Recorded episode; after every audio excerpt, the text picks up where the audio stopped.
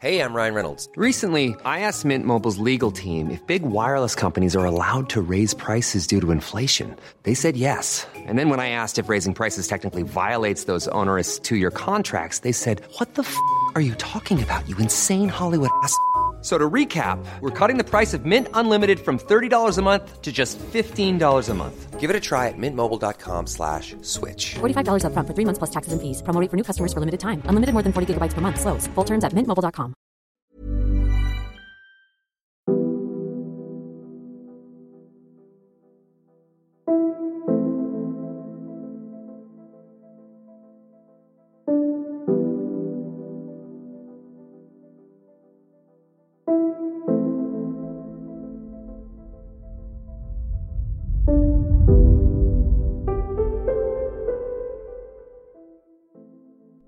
1960, cuatro jóvenes acampaban a orillas de un lago en Finlandia.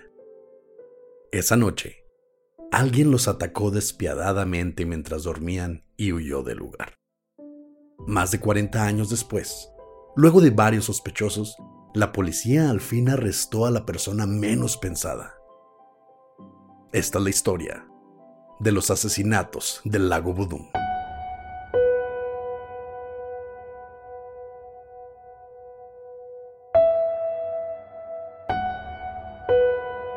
Estás escuchando Señales Podcast.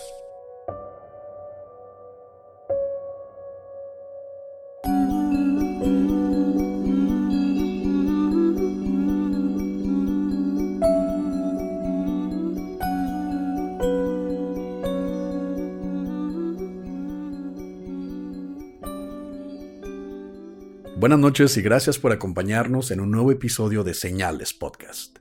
No olviden visitar señalespodcast.com para conocer a nuestra network, donde podrán encontrar a Juegatela Podcast, quienes cubren principalmente las noticias del fútbol mexicano e internacional, además de otros deportes e historia de deportistas de la historia. Y también a Generación N, donde encuentras todo lo relacionado con videojuegos y pasatiempos de la infancia, y todo lo que tiene que ver con ser nerds. También un saludo a nuestro amigo Antonio de Relatos de Horror. Búsquenlo principalmente en YouTube y también en Spotify y en Facebook como Relatos de Horror. También para recordarles a todos los señalados que nos han mandado sus imágenes para el concurso de Guarrenazo y aquellos que se quedaron sin poder mandarnos su diseño porque ya pasó la fecha límite, como no hemos actualizado el podcast, hemos decidido extender la fecha límite del concurso hasta el día primero de mayo. Así que si se quedaron con ganas de mandarnos sus diseños, tienen todavía la oportunidad de hacerlo. Ya nos enviaron varios diseños buenísimos de verdad. Y bueno, el primero vamos a subir las imágenes para que voten. Y por cierto, también hemos decidido que el segundo lugar va a ser diseño para stickers. Así que el primer lugar, playera. Segundo lugar, stickers. Excelente. Y por último, sobre Casey Anthony. Mucha, mucha gente nos ha estado preguntando qué ha pasado con la segunda parte. Y bueno, ya viene. Lo que pasa es que es un desastre totalmente ese caso. Hay mucha información, sobre todo porque fue un, un juicio muy largo, pero ya pronto viene la segunda parte. De nuevo les agradecemos su paciencia y que nos sigan todavía en nuestras redes sociales como lo son Spotify, YouTube, Instagram y Facebook. Pero ahora, Pepe, vamos con el tema de hoy, los asesinatos del lago Budum. Life is full of what ifs. Some awesome, like what if AI could fold your laundry?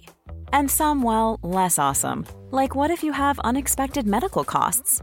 United Healthcare can help get you covered with Health Protector Guard fixed indemnity insurance plans. They supplement your primary plan to help you manage out of pocket costs. No deductibles, no enrollment periods, and especially no more what ifs. Visit uh1.com to find the Health Protector Guard plan for you. ¿A qué te suena esto, Pepe?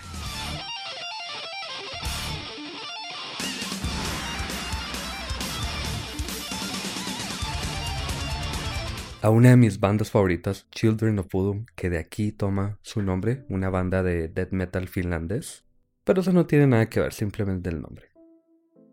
El sábado 4 de junio de 1960, Maila Irmeli Björklund y Anja Tuliki Maki, simplemente Maila y Anja, dos amigas de 15 años que estudiaban en una escuela vocacional, y Seppo Antero Boisman y Niels Wilhelm de 18 años, ambos estudiantes de fundición, decidieron acampar a orillas del lago Budum, cerca de la ciudad de Espoo, en Finlandia. Seppo y Niels eran amigos desde hacía tiempo y ambos les dijeron a sus padres que irían de pesca por el fin de semana, aunque no les mencionaron que irían con sus parejas. Algo iban a pescar, ¿eh?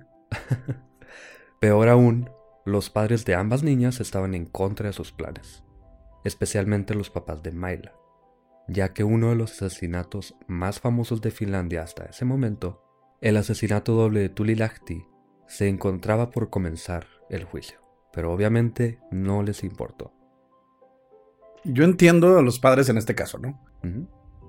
Mamá, voy a ir a pescar con mi novio y con una amiga y con su novio, los dos mayores de edad, en el apogeo de uno de los asesinatos más sonados en estos momentos. Pues yo como padre, obviamente no dejaré ir a mi hija. Primero con su novio, porque soy un papá sobreprotector. Y no soy papá. Segundo, ven lo que está pasando y aún así deciden irse solos a acampar en medio de la nada. Tenían 18 y 15 años, no les importó, obviamente. Seppo y Anja tenían un año de ser pareja, mientras Nils y Maila solamente tres semanas. Este viaje era especial porque durante ese lunes sería el cumpleaños de Maila. La idea del lugar fue de los hombres, quienes acababan de comprarse sus propias motos y pasaron por ahí en uno de sus paseos. Ese día, en camino al lugar, primero llegaron a un pequeño pueblo a un kilómetro del lugar, donde había un kiosco, y compraron sodas, helado y goma de mascar. Fíjate que hasta ahí se ve bastante inocente, ¿no? Lo que compraron. Un viaje de campo, vamos a comprar sodas, obviamente alcohol y todas esas cosas, pero al kiosco llegaron a comprar algunas cosillas. Sí, como un día de campo cualquiera. Sí. Los chicos pasaron la noche tomando jugo de naranja y vodka. No puede faltar alcohol en esta salida de cumpleaños, ¿no? Y platicando y probablemente algunas otras cosas más. No nos consta, pero se puede llegar a la conjetura, ¿no? Hasta las 11 de la noche cuando se metieron a dormir. Más tarde esa noche, Nils y Seppo al parecer decidieron intentar pescar. Aunque no lograron atrapar nada y regresaron al campamento. Yo nunca he pescado con vodka, la verdad. Pero supongo que debe ser bastante difícil. Más tarde, cerca de las 11 de la mañana, un hombre llamado Esco Oiva y sus hijos se metían al lago a nadar. Pero cuando el papá se quitaba su ropa para alcanzar a sus niños en el agua, notó el campamento destrozado. Se acercó al lugar y descubrió los cuerpos ensangrentados de los cuatro acampantes, así que decidió llamar a la policía. Los cuerpos de Anja y Seppo estaban dentro de la casa. Aparentemente él o los asesinos cortaron las cuerdas por fuera y los jóvenes fueron golpeados y acuchillados desde afuera. Para darles contexto, esta no es una casa de acampar normal como las que conocemos que tienen como un tipo de poste De varillas. de varillas. Estas estaban, cada extremo de la, de la casa de acampar estaba atado a un árbol. Entonces si le cortas esos extremos, pues cae una lona como quien dice encima de ellos. Sí. Pero el cuerpo de Myla estaba sobre la tela de la casa, desnuda de la cintura hacia abajo, y aparentemente sufrió muchas más heridas que todos los demás. Pero increíblemente, Nils, quien también fue encontrado fuera, aún estaba con vida, aunque apenas, con la mandíbula fracturada y una puñalada considerable en la frente. Parece hasta ahorita que al menos Myla es como el objetivo de este ataque. O si no el objetivo, la persona que hizo esto parece que abusó de ella de alguna forma y se ensañó contra ella, porque es la persona que más heridas tenía. Y aparte estaba fuera. No sabemos todavía si la policía piensa que la sacaron o si estaba fuera de la casa cuando fue atacada, pero hay que tener en cuenta que ellos dos, Myla y News, están afuera de la casa. La policía, como es costumbre en estos casos, no nada más en Estados Unidos y México pasa esto, destruyó totalmente el caso. Porque cabe mencionar que seguimos en los 60. También, no acordonaron el área, dejaron que varios policías movieran objetos de su lugar y contaminaron la escena en general. Y aún así se recuperaron algunas pistas, al menos. De hecho, se dice que hasta dejaban a la gente pasar a ver qué había pasado. Y pues obviamente la gente pasaba caminando, hacía su desmadre, movían cosas. Sí, Todo esto fue un desastre. sí. Faltaban varios objetos personales, incluyendo las carteras de todos y las llaves de las motos, aunque las motos no se movieron nunca del lugar. Pero los zapatos de News, manchados de sangre, y algunas prendas de vestir fueron encontradas a medio kilómetro del lugar, medio escondidas, como queriendo esconderlas, pero como que no. Las armas usadas en el asesinato jamás fueron recuperadas. Se dice que se llamó al ejército, aunque como que hay un poco de error de traducción ahí, parece que es la Policía Nacional nada más. Sí, que es lo que a nosotros sería también como la Guardia Nacional, ¿no? Ajá. O la Policía Federal. La Guardia Nacional, más bien. Ellos ayudaron con detectores de metal y buzos para buscar el cuchillo en el lago, pero jamás se logró encontrar nada. La otra arma se cree que fue simplemente una piedra, pero tampoco se encontró alguna piedra como particularmente llena de sangre o cosas así. O muy grande, ¿no? Pues supongo que había por ahí, pero ninguna que llamara la atención. No había ninguna con pedazo de cabeza ni nada de eso. No, nada así. Y aunque es cierto que los cuatro sufrieron contusiones por golpes en la cabeza, y esa fue la causa de sus muertes, es raro que solo Myla y Seppo fueran apuñalados de gravedad, y Nils, curiosamente, solo tuviese una pequeña cortada en la frente, aunque sí fue golpeado igual que los demás. Más raro todavía, es que algunas de las puñaladas de Myla, que eran más de 10 en total, se le hicieron cuando ya estaba muerta. Como tú mencionaste ahorita, hubo una hazaña en específico contra Myla. Ujú. La persona o las personas que cometieron esta atrocidad iban directo contra ella y no quisieron dejar testigos al parecer. Eso parece hasta ahorita. Niels, que fue el único sobreviviente al ataque, pasó días en condición crítica en el hospital y decía no tener recuerdo de nada después de irse a dormir hasta despertar en el hospital unos días después. Pero como eran los 60 A huevo, los 60, güey. y además las pruebas de sangre tardaban mucho, además de que no tenían mucho con qué trabajar, evidencias o testigos, la policía le practicó tres sesiones de hipnosis a Niels, del 2 al 5 de julio. ¿Te recuerda esto como, como si nos hubiéramos ido a un hotel, no? Al Hotel Coronado. Sí. Te digo, eran los 60, no, no era nada más Estados Unidos el que estaba en un momento medio extraño en los 60. Y según la hipnosis, porque hay transcripciones de la entrevista, dice él que de pronto despertó esa noche sintiéndose asfixiado por la tela de la casa de campaña. De alguna manera logró salir y en ese momento alguien lo golpeó tres veces en la mandíbula con un objeto pesado, probablemente la piedra, y una vez en la cabeza. Además, pudo describir a su atacante. El que le está preguntando le pregunta qué cabello tenía, qué ojos tenía, los labios cómo los tenía. Pero a fin de cuentas describió a un hombre de entre 20 y 30 años, de aproximadamente unos 75 metros de estatura, rubio, Cabello largo. cabello largo peinado hacia atrás. Describió hasta espinillas en su frente y mejillas, además de la ropa que traía. Todo esto entre las 4 y las 6 de la mañana que está oscuro todavía. Y los ojos rojos, llenos de sangre obviamente. Y con tan detallada información, se hizo un retrato hablado. Ahí veo la primera bandera roja. ¿Por qué bandera roja aquí? Porque tenemos a una persona que no recuerda nada de lo que pasó. Es una persona que se somete a hipnosis y puede detalladamente darte el promedio de cualquier finlandés. 20 y 30 años, 1,75 rubio. Supongo que tenía ojos de color. Al parecer aquí serán rojos. Pero que una persona que haya entrado en tanto shock pueda describir a tanto detalle, ahí ya se me hace un poco sospechoso. Sí es, la verdad. Y también iba a decir que este retrato hablado es el de la portada. Por los que no se meten a la página y no ven todas las fotos que ponemos del caso, al menos les dejo el retrato hablado en, en la portada. Que deberían de hacerlo. Sí, deberían hacerlo. Siganspodcast.com, ahí pongo el link, obviamente. Y en Instagram también estoy poniendo las imágenes. Como sea, el caso se volvió público, lo que solo empeoró las cosas. Con personas visitando el lugar y probablemente destruyendo aún más evidencia, y personas inventando todo tipo de sospechosos. Se dice que se tenían a más de 800 sospechosos. Te recuerdo, un finlandés entre 20 y 30 años, de 1,75 y cabello rubio. O sea, hay güeyes que me gustan así, güey, de Finlandia.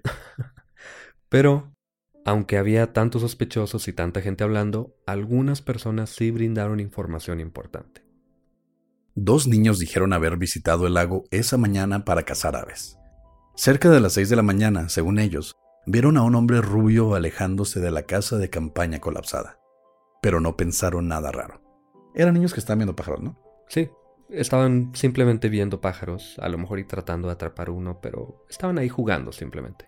Otra versión dice que los niños se acercaron al lugar, a la casa de campaña, donde vieron una pierna debajo de la casa, que se me hace raro, se me hace raro que alguien vea eso y no diga nada, que salga después de que ya la gente está buscando, bueno, la policía está buscando sospechosos, y aparte que no vieran el cuerpo de Myla o de Nils, que recordemos estaban arriba de la casa de. Y aparte lleno de sangre, ¿no? Y lleno de sangre, todo, todo estaba lleno de sangre. Eso se me hace muy raro, pero esto va a salir a reducir luego. Otro niño de 14 años llamado Olavi Kivilakti dijo haber visto a un hombre rubio caminar por el lugar. Y aunque el niño estaba a menos de 50 metros del hombre, lamentablemente no pudo distinguirlo porque sufría de astigmatismo. Pinches ciegos, güey. Güey, yo soy. Yo, yo, yo tengo astigmatismo y luego parte miopía y luego soy daltónico. ¿Qué tienes contra nosotros? No, yo también. Yo no podría reconocer a alguien a 50 metros sin lentes, pero es la suerte de este niño estar en el momento preciso y ser alguien que no podía ver. Pero, como es sorpresa de todos, al niño también se le hipnotizó. Cinco veces. De hecho, la última sesión fue seis años después del asesinato. Lo más escalofriante aquí fue que su descripción fue la misma que había dado Nils seis años atrás. Aquí hay muchas cosas que yo creo que la mayoría de las personas ya tienen en mente, pero en primer lugar, este niño pasó por muchas hipnosis seis años después del asesinato que fue el más famoso del país. Seguro ya tenía esta descripción en la mente por haberla visto, por haberla escuchado. Y en segundo lugar, no encontré la traducción o la transcripción Así que no sé qué tanto haya dicho similar a lo que dijo News, pero supuestamente fue casi lo mismo. Tiene bastante sentido que después de ver la foto repetidamente en las noticias, en periódicos, esa imagen se queda en la parte de atrás de tu cabeza. Entonces, cuando te hacen una sesión de hipnotismo. Aunque no sabemos cuándo fue la primera, eso sí. Lo más raro que la descripción, la última que dio fue seis años después. Eso sí. Y ahora los sospechosos. Los sospechosos es lo mejor de este caso. Primero que nada, Pentti Soininen. Pentti era un alcohólico y drogadicto con un gran historial de robos, asaltos y demás. Ya está, fue él, ¿no? Bueno, años después, a sus 24 años, Pentti estaba encarcelado por alguna razón, tenía este historial, y en la cárcel él confesó haber sido el asesino. Como dices, ya, caso resuelto. Según él, en la noche de los asesinatos, Penty se había escapado de un reformatorio cerca del área. Pero la policía lo cuestionó y determinaron que él era un psicópata y su testimonio no era creíble. Además que tendría solamente 15 años en ese momento y era muy poco probable que ganara la lucha contra dos de 18 años y dos chicas de 15 años. Unos meses más tarde, después de su declaración, Penty se suicidó colgándose en prisión. Y se dice, aunque no está comprobado, que lo hizo en el aniversario de los asesinatos, pero no lo pude confirmar. Ay, güey, te dije que fue él, güey. Gracias por escuchar. Ah, no, ahora todavía tenemos otros. Y esto fue en 1969, nueve años después del asesinato. El siguiente sospechoso que tenemos para este caso salió a la luz en 1969. También. Un hombre llamado Valdemar Gilstrom se ahogó en el lado Budum. Valdemar vivía en el pueblo de Oita, donde tenía el kiosco donde compraban los chicos las cosas que necesitaban para su campamento. Se le consideraba mentalmente enfermo y odiaba a los campantes. Se dice que algunos hasta les aventó piedras cuando pasaban. Ok. ¿Por qué trabajas ahí si los odias? O sea, trabajas en un kiosco donde compran pura gente que va a acampar. ¿Los odias a muerte? Ah, muerte. Pero tienes que sobrevivir de alguna forma. Era simplemente un señor con una tienda y punto, aunque esto de les aventaba piedras y quién sabe qué, pudo haber sido añadido ya después de que pasó esto también. Valdemar fue sospechoso desde el inicio, aunque no de forma oficial, hasta el día de su muerte, cuando uno de sus vecinos dijo que el día anterior a su muerte, mientras tomaban alcohol, Valdemar le dijo, yo soy el que los mató. De la nada. Ya tenemos a dos personas que dijeron haberlos matado. Pero Valdemar parece que lo hice sin razón. ¿Quién sabe por qué? Chicles envenenados. a raíz de eso, se recordó que Valdemar tapó el pozo en su propiedad solo unos días después de los asesinatos. Muchos creían que había tirado el arma para ocultarla, pero luego se examinó la propiedad y no se encontró nada. Además, su esposa dijo que, en la noche de los asesinatos, ella había estado despierta toda la noche mientras su esposo dormía. Aunque la esposa, en su lecho de muerte, curiosamente, porque todos hablan cuando se van a morir. ya habíamos dicho esto. Una persona en su lecho de muerte no es creíble para nada. Como el hermano de David Cooper, güey. Y bueno, en su lecho de muerte, dijo que su esposo la había amenazado si decía la verdad, pero nunca dijo cuál era esa verdad. Bueno, era como entendido que a eso se refería, pero sí tiene razón, no sabemos a qué se refería. Y también la policía buscó en la casa, no sabemos si realmente buscaron en el pozo que estaba tapado, pero leí de una entrevista que le hicieron al amigo del cuñado de Valdemar. A huevo, el primo de un amigo. sí, la cadenita, que supuestamente decía que él, el cuñado, que también atendía en el, en el kiosco, dijo que el cuchillo estaba en el pozo aunque nunca se revisó. Se llevaron a perros rastreadores, se revisó la casa, pero no se revisó el pozo, y ahora es propiedad de otra persona que lo compró y no quiere hacer nada.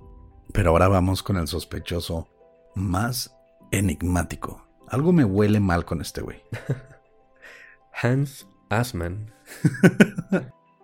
Hans Asman, el hombre de traseros.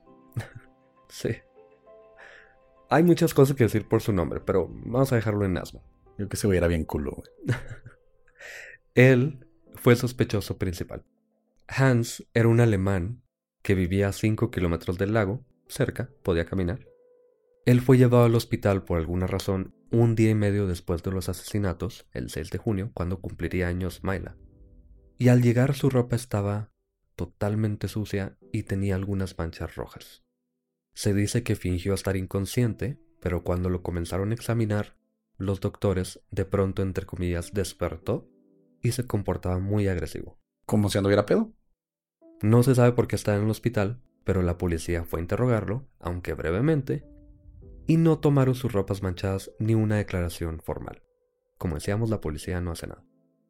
Uno de los doctores, Jorma Palo, escribió tres libros sobre este caso. En el segundo, que es el que nos importa, llamado Confianza o Muerte, el caso de Hans Asman, Asman. él y un investigador criminal acusaron a Hans de ser responsable de cinco asesinatos, incluyendo el de Tulilahti, que fue el que mencionamos al inicio, el que apenas se había cometido y que apenas estaba en juicio. No es coincidencia. No, para nada. Otro de esos casos que se imputaban a Asman. Asman. Es el de Kiliki Sahari en 1953. Kiliki era una chica de 17 años que regresaba a casa en su bicicleta cuando desapareció. Testigos dijeron ver un carro color crema en el lugar, descripción que concordaba con el carro de Hans. Su esposa testificó que su esposo estaba en el área por trabajo y que cuando regresó no tenía uno de sus calcetines y sus zapatos estaban mojados. El carro estaba dañado y que unos días después, Hans y su chofer salieron en el carro con una pala. No voy a pensar nada todavía. Asman. Según Horma, en 1997, Hans lo invitó a platicar en su lecho de muerte. Otra, vez. ¿Qué pedo? Donde le contó de su vida y sin darse cuenta, admitió ser el responsable de los asesinatos. Ya tenemos tres personas que lo dijeron o borrachos o en su lecho de muerte. Que es lo mismo porque el que estaba borracho se mató, así que estaba a punto de morir. Aunque también dijo que había sido un guardia en el campo de concentración de Auschwitz, pero se enamoró de una mujer judía, así que se le envió a la guerra. Luego fue tomado prisionero por los soviéticos, quienes lo reclutaron como espía de la KGB. Luego la Policía Nacional de Finlandia dijo que Hans llegó al país después del asesinato y que Hans aún estaba en Alemania cuando esto sucedió. Obviamente, este es un desmadre que la gente se inventó quién sabe dónde, sobre todo Horma, que era un médico, yo no sé por qué está escribiendo, con un investigador criminal. Pero le sacan que era guardia nazi, que era de la KGB. De hecho, si lo buscas en Google, sale como espía. Así sale, Wikipedia espía. No tiene nada de sentido. Pero hay algunos otros datos, obviamente. Horma, como lo mencionaste, un médico, supongo que era bastante bueno en su, en su campo, pero no buen escritor. También pensaba que Hans mató al ministro y miembro, del, y miembro parlamentario Pena Terbo. Según esto, en 1956 el ministro era transportado a la capital en una camioneta Chevrolet. No entiendo por qué el detalle, pero nos da un poco más de credibilidad, ¿no? Una camioneta grande. Que de repente comenzó a deslizarse por la carretera congelada. Ok. Un carro en el otro carril no pudo detenerse y terminó por estrellarse contra el carro del ministro, matándolo al instante. Aquí va la teoría loca.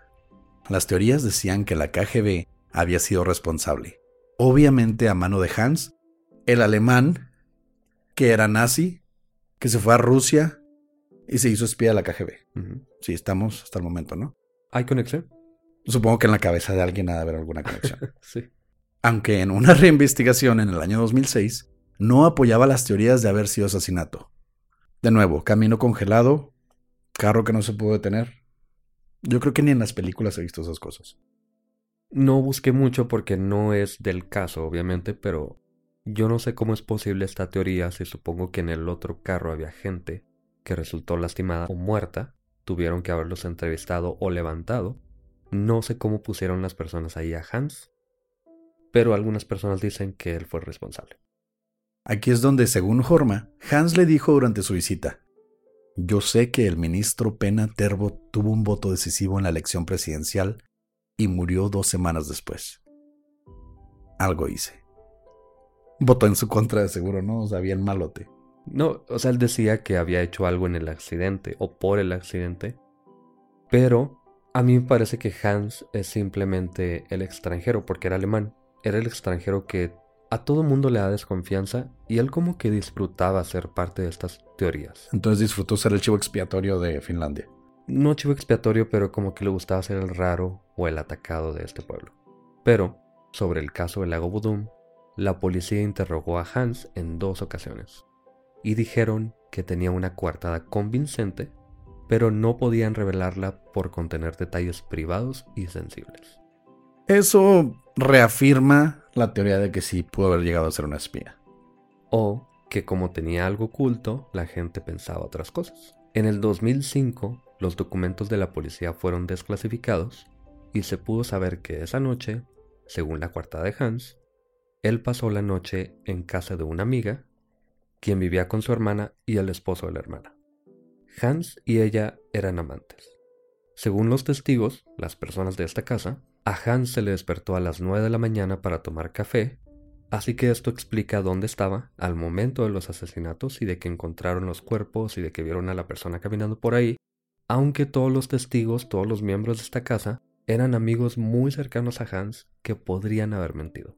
Tú no mentirías por mí, Pepe. No. Tú me metes al bote. Sí. A la horca. Sí. Guillotina. Todos aquí. Chingado. Hay que tener muy en cuenta que es posible que mintieran por él. Aunque... No sé, yo, yo no pienso que haya sido él, yo pienso que sigue siendo el rarito, que le gustaba ser el rarito y también mantener su amorío. Imagínate tener un amante y que a raíz de eso te crean un espía de la KGB. Es otra cosa totalmente, mucho. Una vez yo era espía de la KGB y me pensaron que tenía un amante, güey. Me cortó mi exnovia por eso. Claro.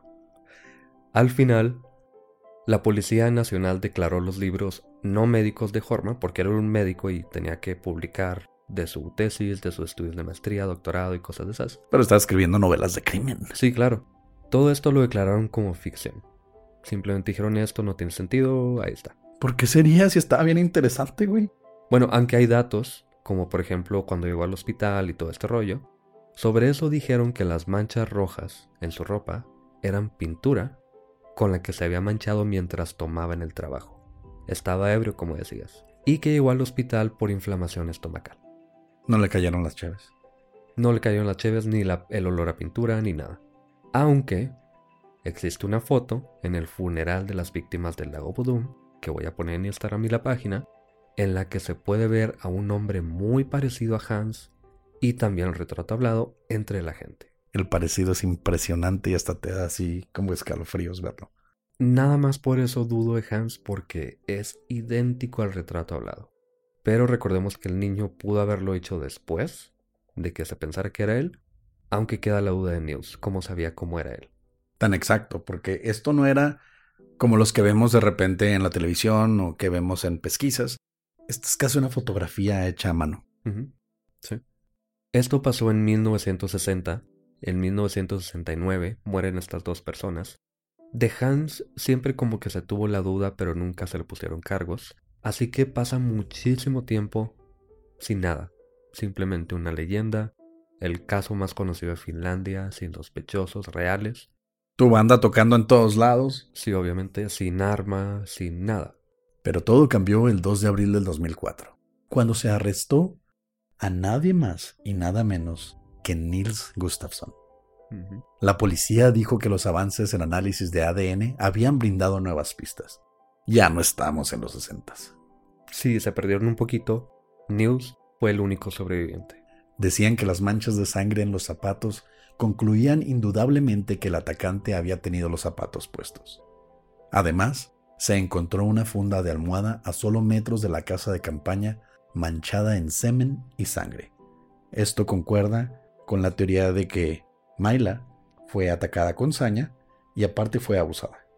Ese detalle lo busqué por todos lados porque se me hizo raro que no dijeran nada de pruebas de semen, que no dijeran nada de abuso, de violación, absolutamente nada, solamente que no tenía la ropa puesta, de la cintura para abajo, y nada más. Y creo que ese va a ser detalle ahorita más adelante, lo que estoy diciendo yo. Según el fiscal, el grupo de Nils visitó a otros acampantes cerca del lugar durante la noche. Fue cuando Nils, ebrio, inició una discusión con Seppo. Al regresar a su campamento, los demás se molestaron con él y lo dejaron afuera de la casa de campaña. En ese momento, Nils cortó las cuerdas de la casa de campaña que cayó sobre los demás. Se abalanzó sobre Seppo, quien lo pateó en la mandíbula, por lo que Nils lo apuñaló en el cuello y lo mató con una roca. Anja intentó escapar, pero Nils la golpeó con la roca también. Luego le hizo lo mismo a Mayla. Después la apuñaló en el cuello. Luego de matar a sus amigos, Nils escondió el arma, sea en el lago o en el suelo. Luego tomó algunos de sus artículos y los escondió a medio kilómetro de ahí, incluyendo sus zapatos manchados de sangre. Regresó al campamento, abrió hoyos en la tela y le quitó la ropa a Mayla con la intención de hacerlo pasar como un robo combinado con violación. El hombre que varios vieron caminando por el área, dijo el fiscal, había sido Nils, y la pierna que vio el niño era la de Mayla. Fue ese el momento en que Nils caminaba a esconder los zapatos. Al regresar, movió el cuerpo de Mayla y lo puso sobre Anya. Y después, él se acostó a un lado. Esto es lo que decía ahorita de que si este niño realmente vio el pie, pero no vio ni a Mayla ni a Nils, que estaban arriba, ya cuando los encontró la policía, esto explicaría por qué el niño dijo eso, aunque es así como un, un testimonio por encimita, no se le cuestionó, que yo sepa no estuvo en el juicio, simplemente se menciona como que un niño dijo esto. ¿Quién sabe? Según los médicos, Nils estaba relativamente a salvo. No creen que perdiera la memoria, no tenía problema al moverse, ni estuvo nunca en verdadero peligro. Además, él no tenía heridas defensivas y su corte en la frente no parecía coincidir con las de los demás. Como si se lo hubiera autoinfligido, ¿no? Exactamente eso. Parecía como si estuviera fingiendo no recordar nada y estar gravemente herido. La sangre de él dentro de la casa, según los expertos, fue a causa de mover los cuerpos y tocar la tela después de haber sido pateado por Cepo. Cepo le metió una patada en la mandíbula, eso explica su única herida contundente. Por último, pensaban que si Nils realmente hubiese sido la víctima, por su condición y sus heridas, habría sido capaz de levantarse y pedir ayuda, cosa que no hizo. Además de que es poco probable que alguien intentara un ataque sexual teniendo a cuatro personas que neutralizar. Esto lo hemos mencionado en varios perfiles de asesinos seriales, que algunos de ellos abusaban de sus víctimas, esperaban a que la gente estuviera sola y evitaban atacar en grupo. Sí, porque aunque fuera un hombre de entre 20 y 30, de todas maneras son cuatro personas a las que tienes que o neutralizar o matar o lo que sea. Tiene más sentido que fuera uno de ellos, que fuese uno de los hombres además, porque era más grande, era de mayor edad, y probablemente estaba enojado, molesto, ebrio. Esa es como la principal razón que tenía el fiscal para enjuiciar a Niels. Y también se dice que cuando estaba discutiendo con Seppo, Niels dijo que estaba muy molesto porque Myla no había querido tener sexo con él esa noche. Así que eso pudo haber sido como que la causa de todo esto y por eso la quiso como humillar o aparentar que había sido violada. Tenía 15 años, güey. Era su pareja a fin de cuentas, que no quisiera tener relaciones con él, a él no le importó porque era su novia, sentía que tenía como el derecho a tener sexo con ella, o algo así pasaba por su cabeza. El caso es que simplemente se molestó y por eso atacó a todos, además de que se peleó con Cepo. Pero la defensa dijo que dos testigos dijeron ver a un hombre desconocido que no coincidía con las características de News.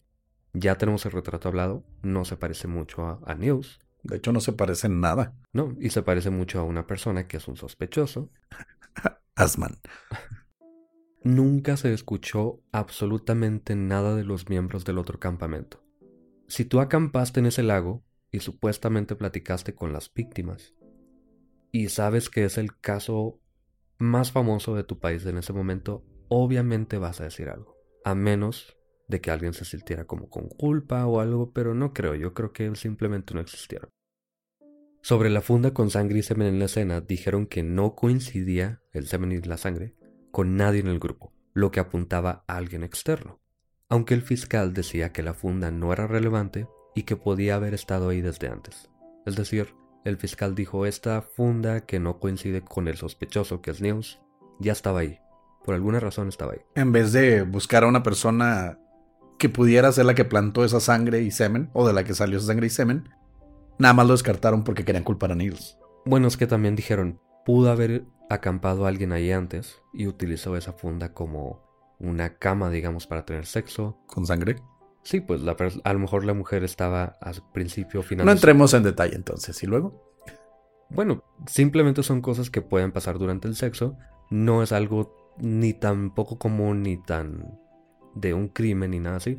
Puede simplemente tener sangre. Aparte, no es como si estuviera cubierta de sangre, simplemente tenía rastros de sangre. Además, News cooperó en todo momento. Al final, la defensa pidió que, en caso de que se le encontrara culpable, se le diera sentencia reducida por dos cosas. Por el tiempo que había pasado desde el asesinato y por su edad. Ya tenía 59 años, me parece. Más, 63 años de hecho. Ya habían pasado más de 40 años. Y algunas inconsistencias como por ejemplo él decía que él estaba al lado de Myla, pero los del fiscal decían que no, que estaba al lado de Cepo y bueno, otros detalles. Estas inconsistencias decían que era por tanto tiempo que había pasado y era de esperarse. Sí, la verdad yo no me acuerdo lo que pasó hace 40 años, güey. Obviamente no. Y supuestamente él también tenía amnesia, así que podría haber sido parte de. Pero en fin, al final el jurado declaró que era imposible saber lo que realmente había pasado esa noche, después de tanto tiempo, y se rechazaron los cargos el 7 de octubre del 2005. Niels pidió compensación por haber permanecido en la cárcel 59 días desde su arresto, por lo que recibió 44.900 euros. Uy, no se voy a morir. 59 días, güey. En una cárcel de Finlandia.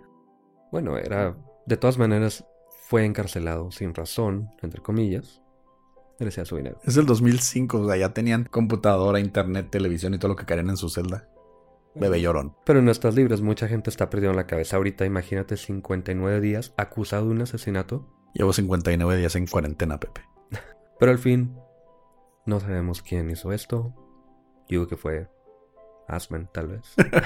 Asman. No, de Asman yo no creo, fíjate. Yo creo que probablemente fue Neos. Sí, pero lo que más nos mete esa duda es ver el retrato hablado y ver esa foto de Asman en varios de los funerales de víctimas por las cuales se le había acusado. Él también dijo que había estado en el funeral de otra de las víctimas del caso que mencionamos al inicio, pero no hay foto. Simplemente dijo que él y su esposa fueron al funeral, quién sabe por qué. Ah, ese era un pueblo chiquito. Ni siquiera sé si fue el mismo vuelo. Como no era parte del episodio, ni siquiera me fijé realmente dónde fue. Pero te digo, como que Hans Assman simplemente disfrutaba ser así como que el raro. Disfrutó la fama de ser el raro del pueblo. Gracias por escuchar. Señales Podcast. Buenas noches.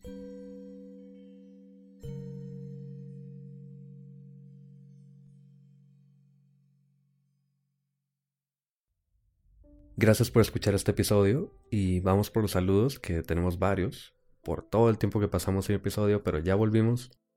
Primero que nada en Instagram a Betsy Rosales de Mazatlán, Daniela Jasbín y a su hermana Paola de San Luis Potosí, a Facundo desde Argentina, Fer García de Durango, Cecilia con S, así me lo pidió, de Bakersfield, California, a Rodrigo Sánchez Pelusa, a Lorena Villa y Leopoldo Zamora Young de Izcali, Estado de México, que Leopoldo cumplió años el 15 de este mes.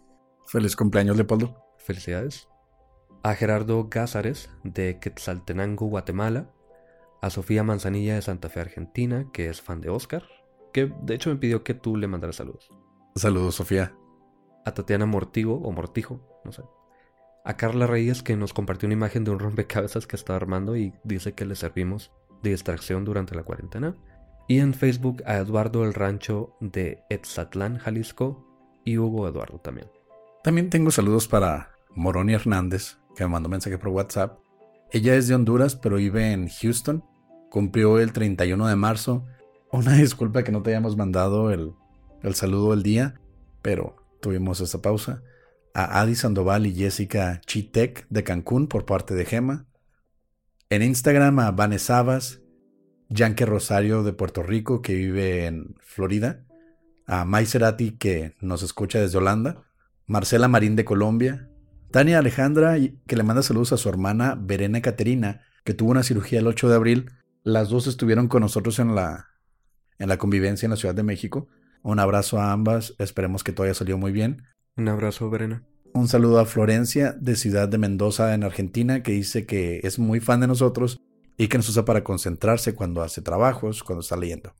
También en Facebook para Jorge Ruiz Romero y su novia Penélope Hernández que cumplió el 16 de abril, que son fans desde el episodio de Ed Kemper. Muchas gracias por el apoyo. A Noé Martínez que cumplió el 31 de marzo y que por fin riega su jardín gracias a esta cuarentena.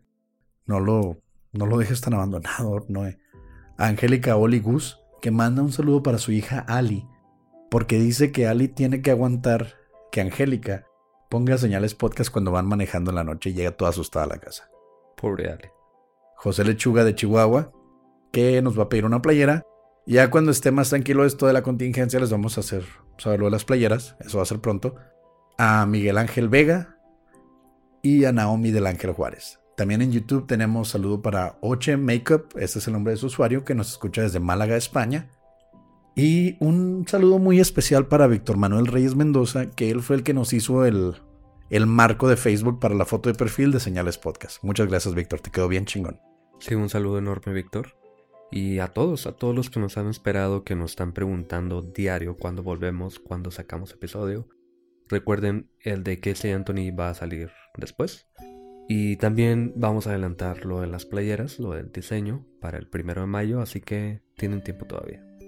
Gracias por escuchar Señales Podcast. Buenas noches.